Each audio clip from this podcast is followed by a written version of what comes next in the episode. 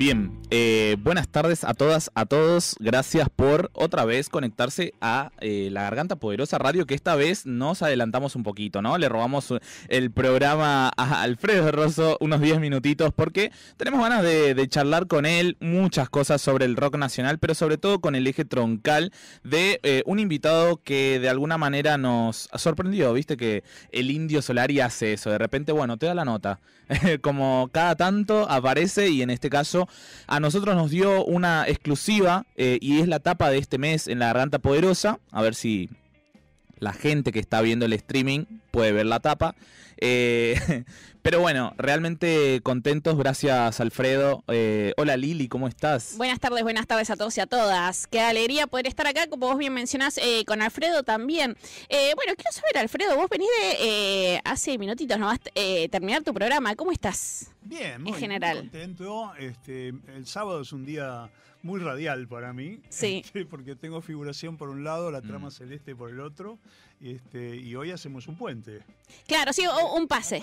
Sí, un pase. bueno, como mencionaba él, también eh, lo que nos une un poco más allá, por supuesto, de compartir esta mesa, eh, es eh, el indio, es el rock, y con quién más, sino con vos poder hablar al respecto de esto. Em, queremos saber, digo, en el 76, que se armaba, ¿no? Todo en Los Redondos, el indio, Sky. ¿Cómo viviste esa, esa ola ricotera, si se quiere? Ahí, perdón, que meta unas asterisco, vos acababas de arrancar también con tu carrera un año antes. Sí, yo empecé a trabajar realmente en el 74 en Revista mm. Mordisco, este, y, después ya, bueno, vino la enorme experiencia de Expreso Imaginario, de la mano de Jorge Pistocchi, de Pipo Larnú, de Alberto Jañán mm. y de mis queridos amigos este, eh, Fernando Basabru, Claudio Kleiman y por supuesto el negro Fontova, ¿no? Mm. Este, cuyo recuerdo permanece siempre. Pero concretamente esto está ligado a cómo conocí a, Patricio Rey y sus redonditos de ricota, porque la banda en sus comienzos, desde La Plata, invitó al Expreso a que lo fuera a ver y fueron Fernando Basauro y Claudio Kleiman. Y volviendo, volvieron hablando maravillas de ese espectáculo que hoy en día lo llamaríamos multimedia, ¿no? Con música de rock, pero también con un docente que repartía buñuelos de ricota, con unas chicas tipo daliscas que bailaban en el escenario. Y claro, este, yo tuve una gran curiosidad y cuando pude los vi en Buenos Aires. Sí. Este, en lo que se llamaba en aquella época el Teatro de la Cortada. En San Telmo. Un notable recital en la víspera del año 79. ¿Y fue todo lo que te contaron y lo que esperabas? Y fue eso y mucho más, porque estuvo presente también el gran este realizador teatral de teatro independiente, Robertino Granados, y su circo mágico. Entonces fue un súper eh, recital también multimedia, pero además en una época que era muy difícil, estábamos en el medio de la dictadura militar del proceso y entonces este, cualquier manifestación artística era de por sí un acto de resistencia. Pero los redonditos no traían una resistencia simplemente, ¿cómo te puedo decir? Este, por el hecho de estar tocando, sino que también era una resistencia con un elemento de humor, con un elemento de ironía, con un elemento de goce pagano, ¿entendés? Entonces para nosotros eso era este, un pedazo de vida en un momento en que todo era oscuridad. Mm. Y también eh, después de eso hubo un, parate ¿no? de la banda, eh, hasta más o menos los 2000. No, lo que ocurre en, ese, en esa época es que los redondos venían, eh, claro, era toda una cosa muy compleja el montar recitales en Buenos Aires por muchos motivos. Uno de los motivos era la censura, cuando este, los dueños de teatro se enteraban de, lo que, de qué se trataba, de lo que era este, este espectáculo, decían, no, viste, acá vamos a tener problemas y hubo algunas cancelaciones famosas como una que era en la calle Cerrito. Este, me acuerdo que yo había ido con muchas ganas de verlos y me enteré que el día anterior el dueño del teatro había dicho no, jamás, nunca más una cosa como esta. Mm. Pero además, los redondos en los últimos años 70 siempre montaban un par de recitales a fin de año, era típico, en el Teatro Bambalinas o en el Margarita Girgu. O sea que nunca desaparecieron del ojo popular. Y en 1982-83 empiezan a actuar regularmente en Buenos Aires. Recitales famosos fueron justamente el Margarita Girgu del 82. Mm. El recital del retorno de la democracia la noche del sábado en que asumió el ¿Dónde fue ese recital? Ese fue, si no recuerdo mal, fue eh, también en el Bambalinas, si no recuerdo mal. Y todo el 84 eh, yo los empecé a seguir por donde tocaran, sobre todo en la esquina del Sol de Urruchaga y Guatemala, pero también en otros lugares como el depósito, ¿viste? como látex, en fin, había un montón Imagínate que había un, un, holgorio popular por el retorno de la democracia y los redondos eran como un símbolo muy importante de ese holgorio. ¿no? ¿Crees que ese espíritu se perdió un poco, Alfredo, a lo largo de los años? Digo, ¿cómo ves el rock nacional hoy en día? Con también la injerencia ¿no? de nuevos estilos como el trap, el rap, Mira, a mí me parece que eh, todas las mutaciones y todos los, géneros tienen lo suyo, ¿no? Lo que pasa es que siempre tenés que separar las cosas que te gustan de las que no te interesan demasiado o no te parecen demasiado originales. Pero el rock es un híbrido. Nació del rhythm and blues, del blues rural, del blues de Chicago, este, del country, del folk. O sea que no tiene nada de malo que, siga, siga habiendo un híbrido, ¿no? Pero yo creo que hoy en día es muy saludable el rock que se hace en Argentina, el rock independiente, sobre todo la presencia de nuevas autoras y compositoras. Eh, a mí me fascina desde que, desde que oí hablar de Marina Fajes hace 10 años o más hasta las actuales.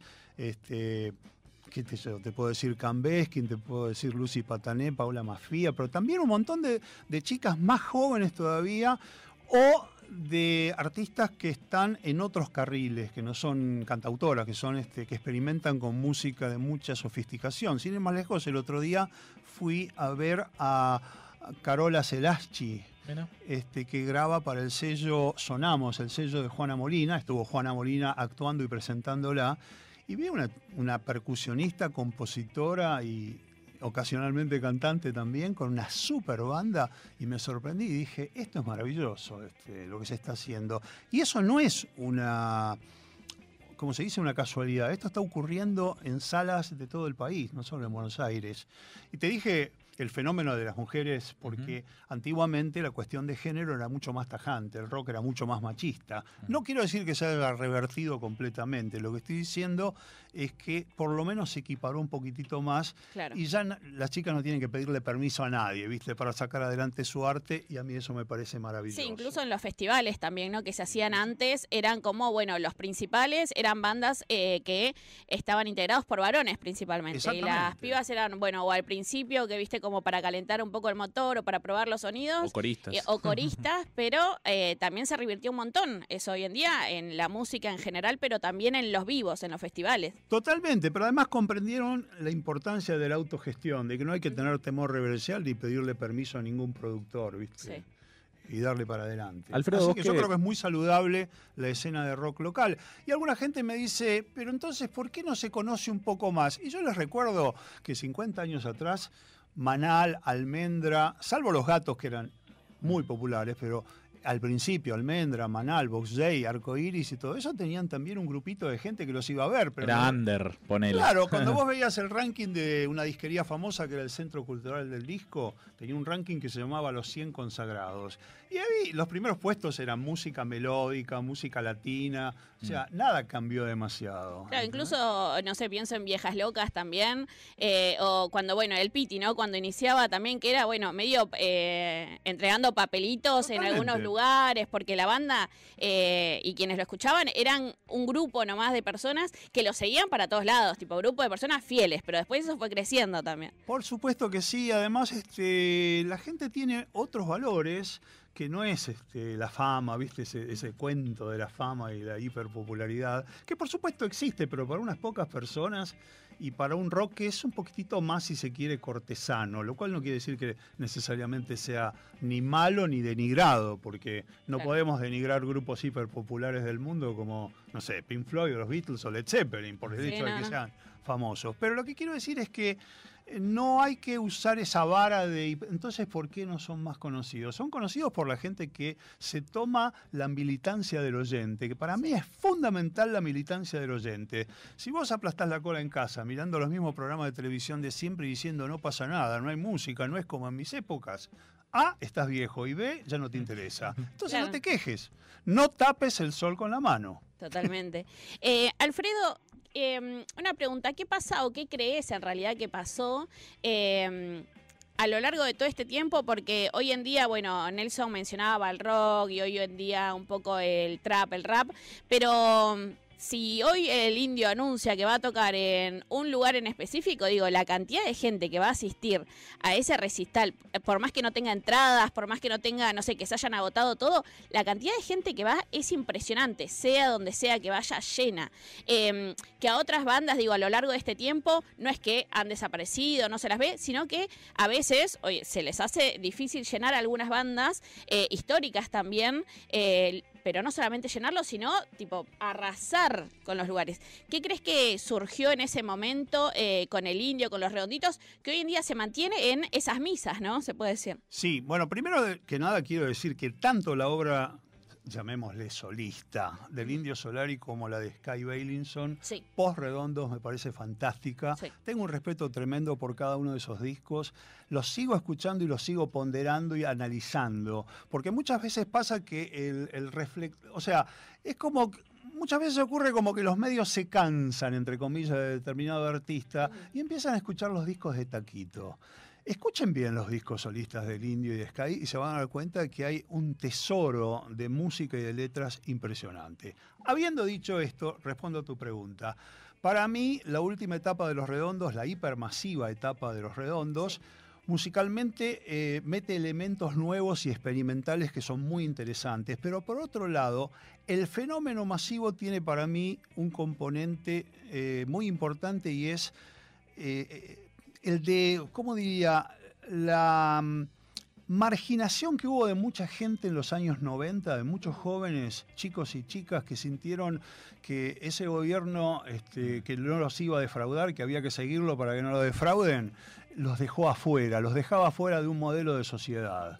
Y los redondos, sin ningún eslogan, sin ningún meloneo político, simplemente con su arte y con su música, se convirtieron en un refugio, en un lugar de referencia. Pero eso pasó de una manera mágica y de una manera natural. Eso hizo que miles de chicos y chicas se desplacen de una ciudad a, que a, otra que a lo mejor quedaba a miles de kilómetros por el hecho de ir a participar de un acto de unión y de un acto de comunidad. Eso no tiene precio, eso es un fenómeno increíble. Y yo creo que ese fenómeno se mantuvo después de la disolución de los redondos en el 2001. Y la prueba está en los recitales del Indio Solari, manifiestamente, este, y también en los de Sky, porque Sky también lleva un montón de gente. Hay una diferencia de, numérica, si vos querés, pero no de fervor y no de fidelidad. Sí, no de talento tampoco. Por supuesto que no. Em, ¿Y qué sucede? Eh, vos mencionabas, ¿no? Esto de eh, que venían también con el talento, con la letra, con eh, esa inclusión a esos pibes, que bueno, hoy en día son más adultos también. Sí, pero no han em, perdido la fe y el amor. No, no, no, para nada. También eh, ha sucedido a lo largo de este tiempo que se han dicho un montón de cosas de Sky, del indio, que se pelearon, que no se pelearon, que se amigaron, los redondos, que para quién es, si es para la marginalidad. No. Digo, como también los medios de comunicación han jugado ahí un rol para querer manchar todo el tiempo, siento yo, ¿no? bajo mi perspectiva, algunos medios, para querer manchar toda esta pasión que se siente, porque es pasión también eso que mencionabas, de ir a vivir la experiencia más allá de ver el recital nomás, sino... Bueno. Los medios masivos nunca le perdonaron a los redondos que hicieran las cosas por su cuenta y bajo sus propios este, reglas y bajo sus propios códigos y bajo su propia ética. Este, y después entra toda la cizaña política y toda la también la xenofobia hacia un grupo importante de gente, de ciudadanos de nuestro país y de ciudadanas. Porque la xenofobia existe y se manifiesta este, e, e, e, en ese digamos, en esa, en esa sensación como de, desprecio por todos esos fans y esas fans que son capaces de, con su amor y su devoción, ir de un lugar a otro del país a ver a su banda favorita y a sentir este, esa misa, ¿no? Como le llaman ellos. Sí, totalmente. Eh, por ahí preguntarte, si se puede, ¿no? Un balance de toda la obra, la carrera del Indio Solar. Y estamos hablando con Alfredo Rosso, periodista, que para mí es una de las personas que más sabe del rock nacional, de música de nuestro país. Eh, justamente preguntarte esto, ¿qué, elementos, qué géneros, con qué jugó el Indio Solari a lo largo de toda su carrera? Porque no es solamente rock. Eh, ahora, en la exclusiva que vamos a sacar más adelante, tenemos audios del Indio que eh, nos habla que tiene nuevas canciones para los marsupiales, para los fundamentalistas, para un montón de, como que sigue generando sigue creando él desde su casa? Mira, yo tuve el inmenso privilegio de en una época en que por ahí eh, le era más fácil salir a la calle, como quien dice, de compartir este, algunos almuerzos con el indio, algunas reuniones, incluso en casa, qué sé yo. Y siempre me fascinó eh, su nivel cultural y su percepción del mundo. Mm. Es decir, lo claro que tenía su lugar en el mundo. Y eso yo creo que se transparenta y se, se filtra a toda su obra creativa. Hay toda una estética detrás, pero hay todo también un punto de vista porque yo creo que en el fondo él siempre creyó en, e, ese, en ese cambio social posible que se atisbó en los 60s y 70s. Mm. Que después hayan habido obstáculos, que después hayan habido eh, retrocesos, puede ser, pero yo creo que esa, esa sensación de utopía que todos los que hoy en día estamos del lado erróneo de los 60, este, todo eso que sentimos eh, sigue presente en nuestros corazones y nos gustaría heredárselo a nuestros hijos, nietos, bisnietos y chosnos. y a mí me parece que el indio nunca perdió este, ese idealismo y yo creo que está presente en su obra. Alfredo, recién mencionabas, eh, bueno, esto, ¿no? Que, habrás compartido, incluso en, tu hogar, en tu casa, en algún momento. ¿Tenés alguna anécdota para compartirnos? La mejor anécdota que o la que más guardes también adentro tuyo, ¿no? a veces... La mejor anécdota que tiene que ver con, los redonditos, este, tiene que ver con la inmensa paciencia que tenían el indio, Poli y Sky para en alguna época dejarme subir a los escenarios de los clubes a decir alguna cosa. ¿viste? Yo nunca tuve el talento de un Enrique Sims o del Mufercho, los grandes monologuistas de los redondos, como para hablarle al público, pero se me ocurrían algunas ideas locas y las tiraba con poco arte comparado con, mis, con esos dos monstruos. Este, así que les agradezco mucho eso. Y un día, bueno, decidí este, sumarme al carnaval ricotero vistiéndome de oso en la presentación. ¿Por qué? ¿Por qué hiciste eso? Fue una apuesta interna. en esa época ah. tenía, una disquería y a un amigo le, aposté eso, ¿no? Que, este, que iba a subir disfrazado de oso. Y bueno, los redondos me tuvieron tanta paciencia que me dejaron cumplir ese sueño y hacer como que el oso cantara el coro de Ñanfi Fru, Fru junto a Sky. Por supuesto que no canté nada porque tenía un hocico de oso y no salía nada. Bueno, pero. Era un disfraz completo, no era, no era la careta. ¿Hay foto de eso? Hay una, hay, una, hay una sola foto que sacó un fotógrafo amigo llamado Pablito Ruiz, Pablo Ruiz, que sacó muchas fotos de los redondos en la esquina del sol, sobre todo. Este, pero bueno, vamos a buscarlo después. Sí, la van a encontrar. en la revista La Mano la Porque en internet no creo que, esté. Puede ser. Puede ser sí, Pero el punto es que fue una noche muy divertida porque fue una fiesta la presentación de Ulp en Cemento en el 85. Está uh, parcialmente filmada en, ese famoso film de Los Redondos que traza la primera parte de su carrera. Alfredo, eh, te agradecemos un montón. Esa va a ser una de las anécdotas que vos decías que, bueno, también le vas a contar a tus hijos, a tu nieta. Eh, sí, pero te, aclaro una cosa para, para cerrarlo del oso. el oso no robó cámara, subió dos minutos, participó en Enfifrufi, perdió una pata de oso en el escenario. Pero cumpliste la apuesta. Y yo dije, uy, sonamos, ahora tengo que pagar todo el disfraz porque me habían dicho, si se pierde una sola ah, pieza, tenés que pagarlo entero. Uh, ¿Y, lo, ¿Y, lo, pagaste? No. Ah. El, no, termina el recital y viene Poli y me dice, toma oso, y me tira la pata. Se había quedado en el escenario. Así que bueno, la pasamos bárbaro. Alfredo, por ahí para cerrar, eh, sé que te tenés que ir ahora a, seguir con tu trabajo, con más radio. Con la trama eh, celeste a un chivo, ya que estoy. Ahí está, perfecto. Eh, ¿Por dónde?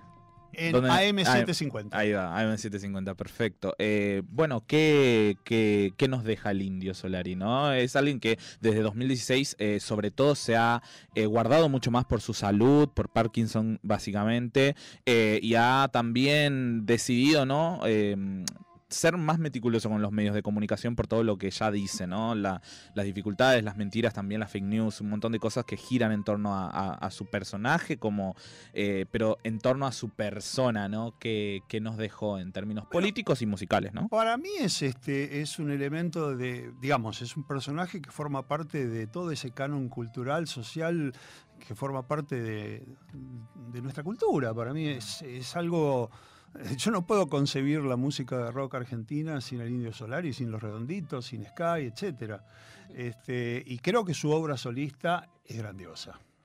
Bien, te hago entrega de, la última entonces revista. Ay, qué bueno, se las iba a mangar. Gracias por No, obvio, obvio, eh, para que para que para que lo puedas leer después con tranquilidad y dar devoluciones, por supuesto, porque es difícil escribir una nota del indio. Bueno, si siguen en contacto, mándenle un gran abrazo dale. Muchísimas gracias, Alfredo Rosso, para la Garganta Radio. Quienes nos están escuchando, quédense ahí nada más porque en un ratito eh, pasamos, bueno, eh, todo lo que fue la nota, lo que hablamos con el indio eh, y además, bueno, un montón de otras cosas más, ¿no? Pues para adelantar un poquito dentro de todo lo que dijimos que va a estar hablando, algo muy importante también de lo que estuvo hablando fue de narcotráfico, que me parece muy importante también este tema dentro de las cosas que nos dijo el indio.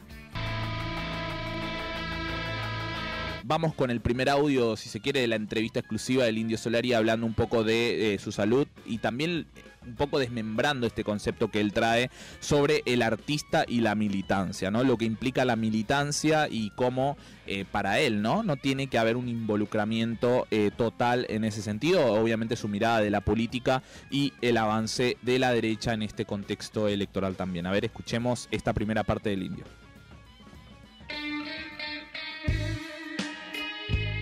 ¿Cómo estoy? Eh, bueno, yo me, he prometido no, no este, estoy como el culo, ¿verdad? Este, pero bueno, eh, podría ser peor, aunque a mí no me arreglen esas cosas, este, podría ser peor, porque la gente que no tiene la posibilidad de tratarse como yo, en dos años, tres años se les come. Y a mí ya hace diez años, o que más no puedo pedir. El artista tiene que manifestar este, a través de su obra y en el estilo está su su posición artística en la sociedad. Yo no creo que deba militar. Cuando el artista milita, transforma su obra en, panfletos y eso no es rico para nadie en la sociedad. El artista tiene que ser como un francotirador, no sé este, cómo verlo, pero no, no debe militar porque inmediatamente tiñe su, su obra de algo... Ha pasado lo mismo con los filósofos, ¿no? No se me acuerdo con quién discutía el otro día, que para mí se terminó la filosofía en Kant. La filosofía como la conocíamos, como el amor a la sabiduría, porque ni bien empieza, entra la política con los franceses y toda esa gente este, interesante, pero que se nota que tiran agua para un lado, para su molino, para el molino de la izquierda en general, los franceses, este, bueno, hay de todo, ¿no? Pero creo que no deben manifestarse únicamente coyunturalmente, porque por ejemplo a mí me ha pasado ahora que este, como veo del otro lado un peligro muy grande, sigo apoyando a, al kirchnerismo y al peronismo, pero yo vengo de familia peronista, y este, pero no creo que el artista deba eh, involucrarse en la militancia permanente porque, insisto, comienza a perder eh, el libre pensador que debe ser, empieza a tener su, su obra de, eh, haciendo la panfletaria, ¿no? Como dicen, como decían antes, no sé si, se utiliza ahora, la culpa no la tiene el chancho, sino el que le da de comer. La izquierda está sonámbula, no reacciona, el centro izquierda tampoco, el socialismo. Son todas fuerzas que, aunque más no fuere, porque el que está en contrincante es eh, una, locura, un disparate fascista de para esta época, que haya gente que se deja llevar por esas ideas, por esa, esa actitud, ese estilo de la vida que tienen, de robar este, y negarlo y, trasladarle los problemas al contrincante, aquel que está en la pelea puesta, ¿no? Hacen las macanas, aparecen en los Panama Papers, qué sé yo, del otro lado no, pero la chorra es la señora. Estamos todos locos. No estamos locos, algunos estamos locos porque no, nos damos cuenta como la gente es tan ingenua de creerle a Majul y a todo eso, ¿no? Bueno, qué sé yo, son muy dañinos. Este, la derecha está, como dicen ustedes, está en todo el mundo avanzando. No tienen doctrina, son como piratas, ¿no? Ni, ni piratas, son bucaneros, ¿no? Este, eh, están pendientes de qué es lo que pueden hacer para llevarse unos, cuantos cientos o miles de millones de dólares que ya más de una vez han desaparecido y no se sabe dónde están. A la señora le, revisaron, qué sé yo, le agujerearon las paredes de la casa, fueron al sur y con una de esas máquinas excavadoras le excavaron todos los jardines eh, buscando algo que por ahí no hay. Yo confío en esta gente que ha tenido, para mí, los, últimos dos gobiernos en los que más o menos uno le vio el, oro a la sota. la gente vivía mejor, rescató a la clase media de, la zanja y aún así le, pagan con estas cosas. ¿no? La justicia es un disparate, todo lo que sucede, se autonombran cargos este, definitivos, tienen un régimen de de amparo social, producto eh, casi eh, parecido a lo que tenían las cortes imperiales, ¿no? las cortes de los reyes también, ¿no? ese grupo privilegiado de gente con una dispensa de, dinero inmensa que ya no, no sirve, no es, que no es, para la vida no se necesita eso, se necesita para tener poder, cuando ya hay muchos miles de... Porque la ambición no se trata de vivir bien, ni darse los gustos, ni nada, se trata de poder. La Garganta Poderosa Radio. Bueno, eh, ¿les parece que vayamos con eh, la segunda parte? ¿Es la segunda parte? Sí, de la entrevista con el indio. Con el indio Solari que eh, tengo anotado por acá, lo estoy encontrando. Nos habla de, en este, en este, en este, en este audio, sobre eh, la postura política, ¿no? La desigualdad, un poco también sobre el avance del narcotráfico, que es lo que veníamos tocando con, Waldemar, y la legalización de, la marihuana específicamente. A ver, eh, veamos qué dice el indio al respecto.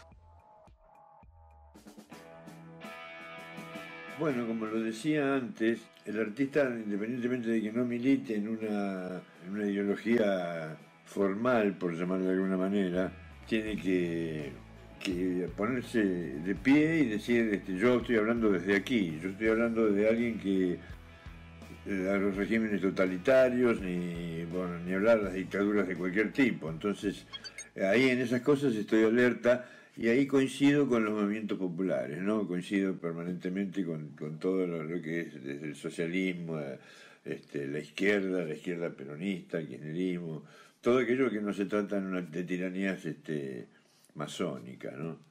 Y lo que ustedes señalan es este, mi atención con respecto a, la gente que está viviendo mal, los desposeídos, los desangelados. Y bueno, si uno es una persona honesta eh, y tiene alguna pequeña virtud, no puede hacer otra cosa que reaccionar ante el peligro que corren esas, esa parte de la sociedad que está desamparada, ¿no? No tiene manera de defenderse socialmente del sentido común de la sociedad. Con respecto a las drogas, hay muchas contradicciones. Por ejemplo, yo no entiendo esta política de que no le dejan a, la gente tener dos o tres plantitas, aquello que tiene el vicio, este, dos o tres plantitas para alimentar sus cosas, su, viaje, y, en consecuencia lo echan en manos de, de, los dealers, porque ¿a quién le vas a comprar? Tiene que comprar a un dealer. Entonces no termino de entender, hay una incongruencia, tendría que ser al revés. Si vos le dejás tener esas dos o tres plantitas, el tipo se hace su viaje en su casa o donde quiera y no jode. Pero si no, si no, no lo permiten o lo, meten en cana este, por mucho tiempo, por, por, plantar, más que a veces que por tener, no sé cómo estará ahora la legislación, este, es una contradicción. Después la el consumo de las drogas duras es un espanto, porque Está bien que hay un montón de gente que toma socialmente como para ir el fin de semana a una discoteca o por ahí. Pero también hay un montón, montón de gente que la pasa mal. La cocaína y la heroína no son drogas fáciles de experimentar en, algún, en el caso de que tuvieras que, eh, que experimentarlas por algún motivo, ¿no? Son muy dañinas y la calidad que anda por ahí es una porquería. Y bueno, pasa con las drogas lo que pasa con todo. Si la gente del barrio sabe dónde está la boca de expendio, que es raro que la comisaría, que está a una cuadra y media, dos, tres, qué sé yo, ¿eh? muchos de esos casos hay, no, no se dan cuenta dónde está la joda. es raro.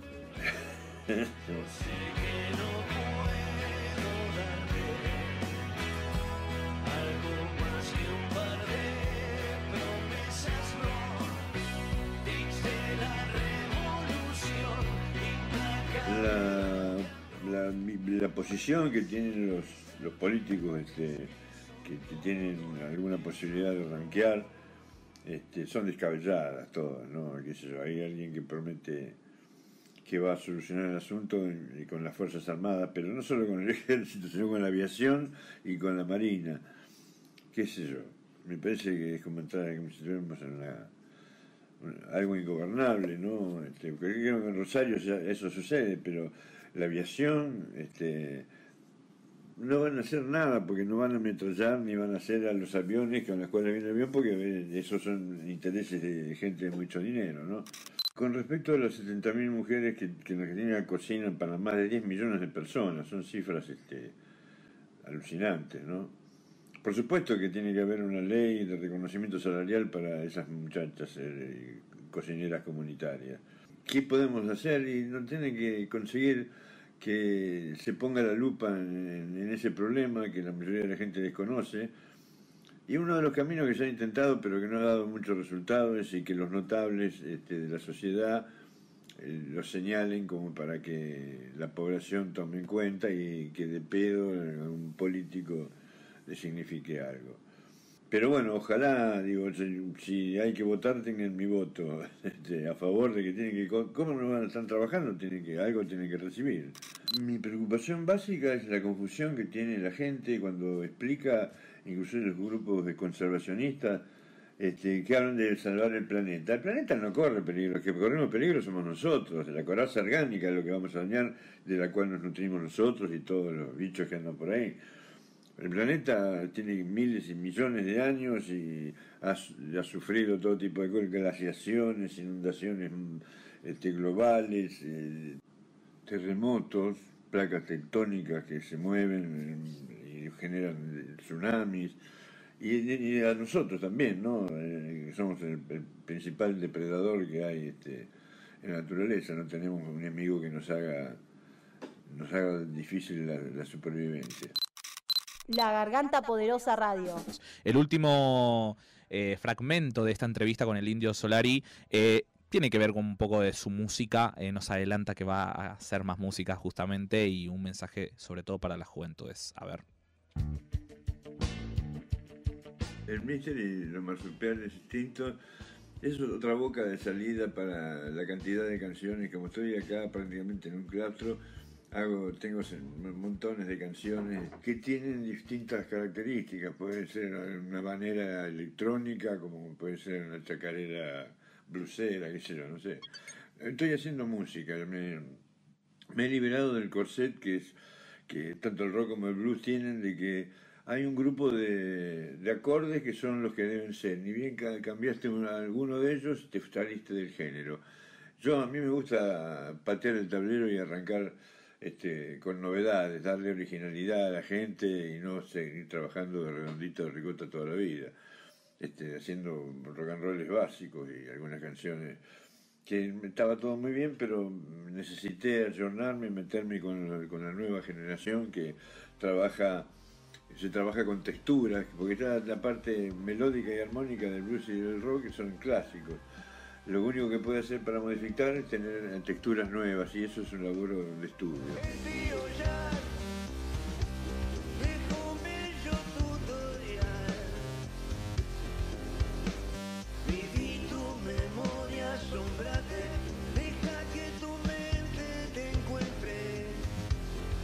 Y hay canciones nuevas, no solo para los marsupiales, que van a sacar de aquí a poco algún dos o tres temas más, sino que también hay para los fundamentalistas y para el cantante tímido, que yo lo empecé medio bromeando y resulta que, hay mucha gente que me reclama que, el cantante tímido tiene que eh, presentar más temas.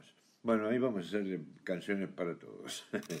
bueno, yo no, no, sirvo mucho para aconsejar, este, porque tengo las mismas los mismos defectos y me equivoco como, con cualquiera del llano. Entonces no, es no, no, tiene mucho sentido que yo aconseje sobre cosas que yo no domino. Creo más que en, los nervios, esto lo he dicho más de una vez, que en los jóvenes hay más información en sus nervios, en su intimidad, hay más información del futuro que la que puede aconsejar un tipo de mi edad, ¿no?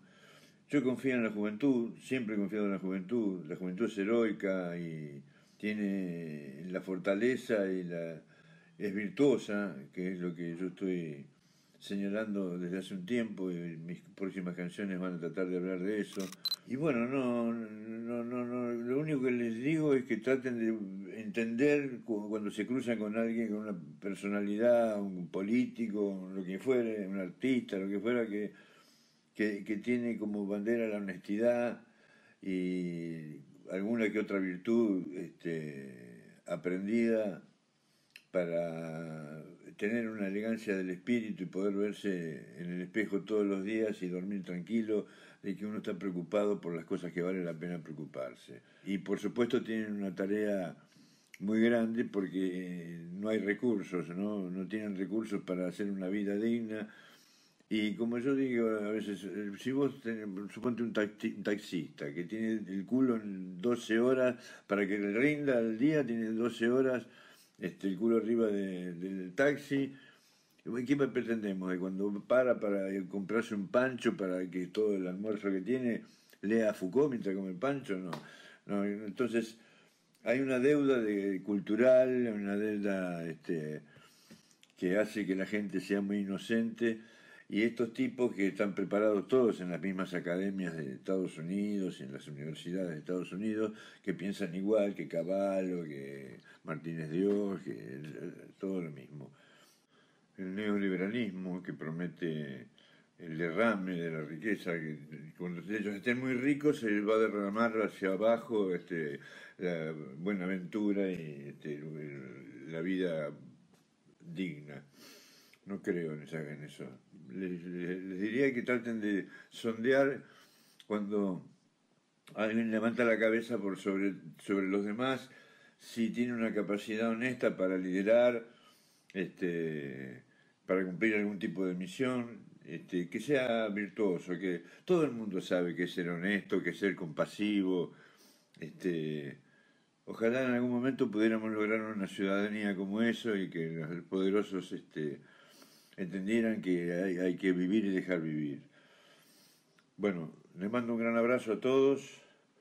Allí este, son muchos, pero bueno, este, espero que mis reflexiones no digo que sirvan para nada más que para escuchar a un amigo.